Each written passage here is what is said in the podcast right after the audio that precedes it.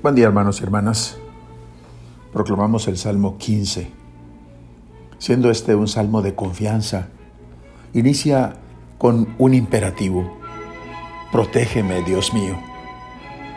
Tal parece que el salmista está afrontando la muerte y por eso solicita vida al Señor.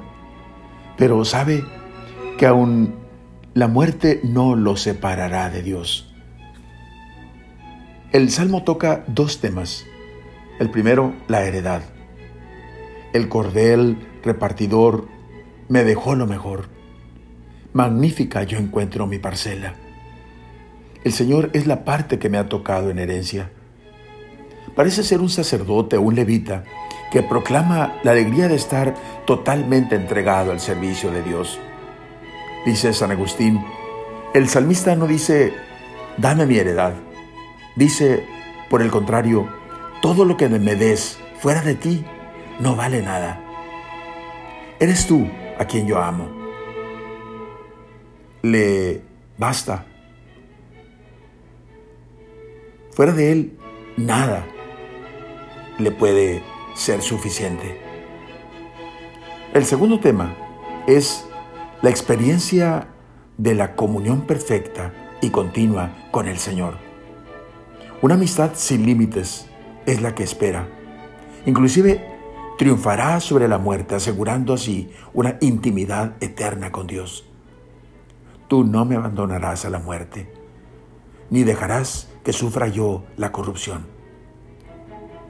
San Pedro en su discurso de Pentecostés cita este salmo eh, con una luminosa aplicación, dice San Juan Pablo II, pascual y cristológica.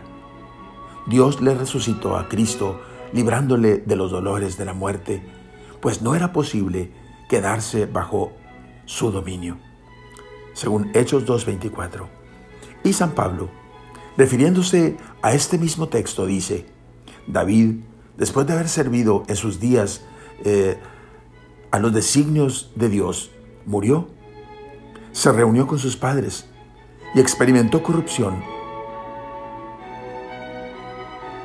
En cambio, aquel a quien Dios resucitó, a Jesucristo, no experimentó la corrupción.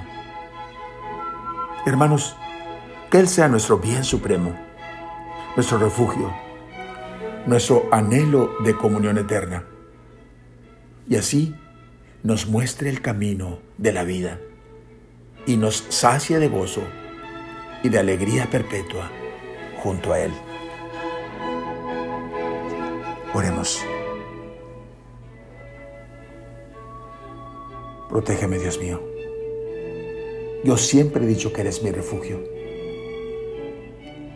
Tú eres la parte que me ha tocado en herencia.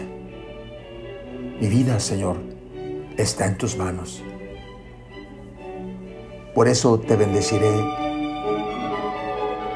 y dejaré que hasta de noche me instruyas internamente.